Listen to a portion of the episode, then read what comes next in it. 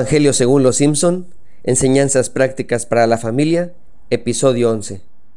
El personaje que nos corresponde el día de hoy es Milhouse Mussolini Van Houten. Es el mejor amigo de Bart. Su nombre es una mezcla de personas malvadas en la historia. Su primer nombre viene del segundo nombre del presidente estadounidense Richard Nixon. Su segundo nombre viene del apellido del dictador italiano Benito Mussolini. Su apellido proviene del apellido de una de las colaboradoras del famoso asesino en masa, Charles Manson, Leslie Van Houten. Asiste a la escuela primaria de Springfield y está en el mismo salón que Bart. Milhouse adora a Bart, le sirve y le ayuda como si fuera su empleado. Es muy leal a él. El pobre Milhouse sufre mucho de abuso escolar. No es muy listo, aunque tiene la pinta de nerd. Desafortunadamente sus padres se divorciaron. Él intenta vivir con su mamá en Ciudad Capital, pero Bart lo extraña y termina volviendo. Está secretamente enamorado de Lisa, y cuando ha tenido novias, las ha dejado por no perder su amistad con Bart. Lo que me encanta de este personaje es que a pesar de ser acosado constantemente en la escuela, que su mejor amigo abuse de él, no tiene suerte con las chicas y sus padres se divorciaron, Milhouse es noble, es leal y tiene buen corazón. Una vez más, la buena nueva de los Simpson es, si él puede, nosotros podemos. Es increíble cómo muchos creyentes le echamos la culpa a Dios de nuestros errores. Nos cuesta hacernos responsables de nuestros actos y preferimos achacarle al soberano Dios el resultado de nuestras decisiones. Llega a pasar muchas veces que nos equivocamos en nuestra toma de decisiones y como Dios es lindo y nos ayuda a pesar de nuestro error, decimos, sabía que tenía que confiar en Dios. Y si es verdad, hay que confiar en Él. Pero confiar en Dios no es aventarme de un barranco a esperar que me cache. Confiar en Dios es obedecerle, es creer a su palabra de que si me aviento de ese barranco me voy a matar.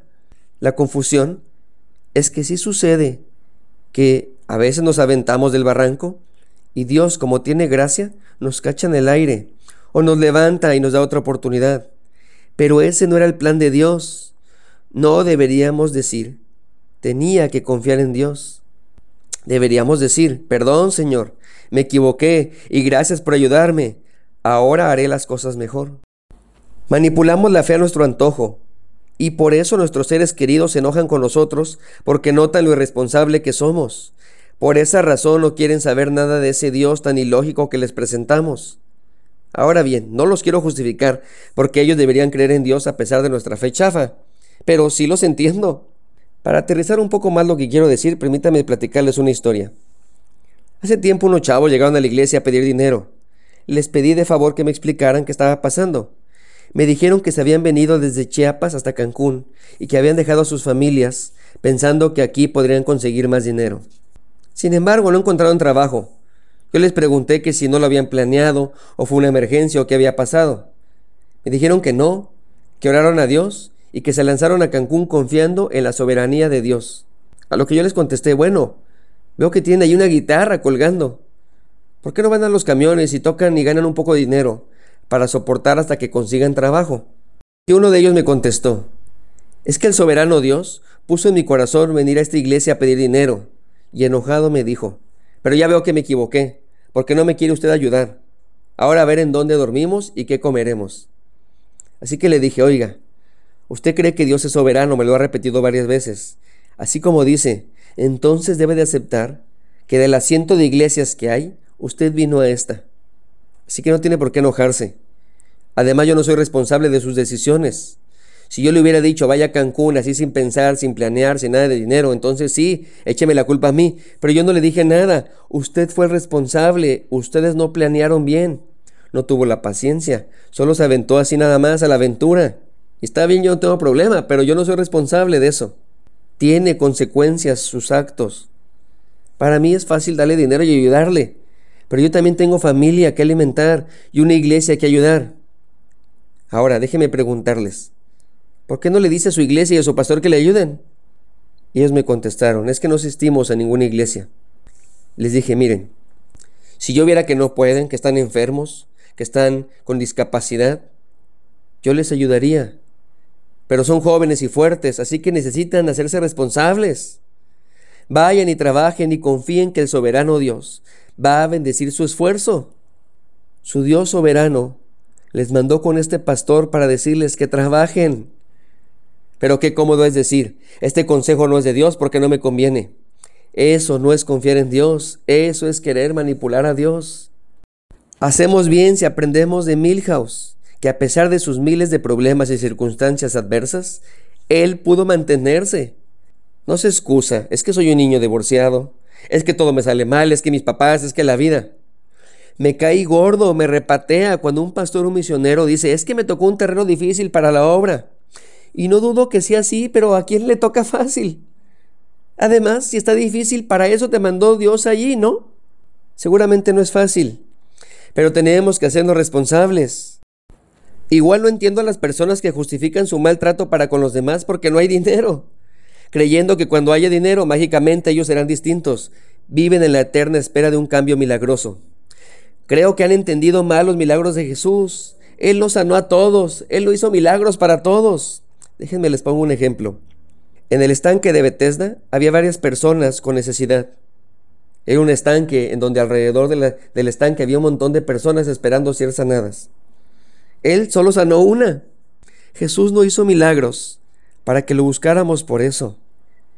Hizo milagros para que veamos quién es Él. Él es Dios y deberíamos confiar en Él. Si los milagros estuvieran a la orden del día, ya no serían milagros. Un milagro es milagro precisamente porque no pasa siempre. Sí, Dios hoy hace milagros, pero no hacer nada hasta que suceda el milagro es no confiar en Dios. Somos buenos para escurrirnos de la responsabilidad y regularmente lo hacemos con pretextos piadosos. Confiar en Dios es confiar en las reglas del juego. Cada uno tiene un tablero distinto, pero las reglas son las mismas. Hay que amar, perdonar, ayudar, servir, hacer el bien, dar gracias, ser santos. Eso no cambia en ningún sitio. Eso aplica para todos, sin importar las circunstancias. Ahora ya nadie quiere luchar por su familia. Todos se lo dejan a Dios. Ya me cansé, dicen hartos. Que Dios lo resuelva. Pero si Dios te puso en esa familia, eres para que con fe en Dios sigas. Pero nos rendimos y le echamos la responsabilidad a Dios. Le echamos la viga a Él. Decimos, será lo que Dios diga. Bueno, lo que Dios dice es ama, perdona, lucha, sirve, etcétera, etcétera, etcétera. Hay personas que se casan para huir de la familia pero no se dan cuenta que huyen de una responsabilidad para meterse en otra más complicada. Otros se divorcian cometiendo el mismo acto imprudente. Salen del sartén para meterse a la olla. Y lo peor, después de todo lo que vivieron, después de tantos errores cometidos, dicen, Dios lo permitió para que yo aprendiera. Su plan es perfecto. Hasta usamos un texto para justificarnos, Romanos 8:28. Y sabemos que a los que aman a Dios, todas las cosas le ayudan a bien. Esto es, a los que conforme su propósito son llamados. Sí, su plan es perfecto, pero que fallaras no es su plan. Su plan es Cristo. Ese es el propósito al cual fuimos llamados a seguirle. Es Cristo ese plan. Sí, Dios lo permitió, pero no para que aprendamos, sino porque nos da libertad. Nosotros elegimos, porque sólo así es que podemos amarle. De otro modo sería manipulación.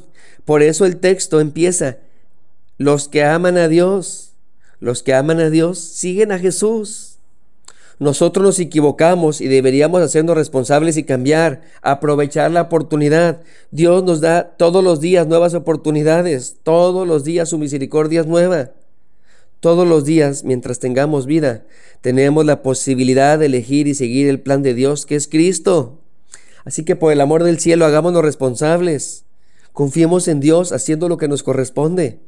Si tú eres esposo, tu prioridad es tu esposa, no tu mamá, no tu papá, no tus hijos, no tus amigos, tu esposa.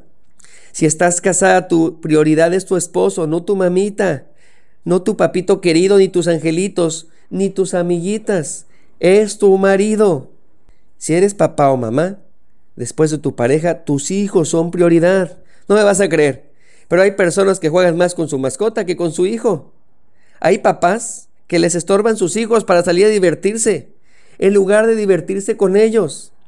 Otros hasta les hablan más tierno a la mascota que a su familia. Si tú eres hijo, tu prioridad es papá y mamá, obedéceles, punto.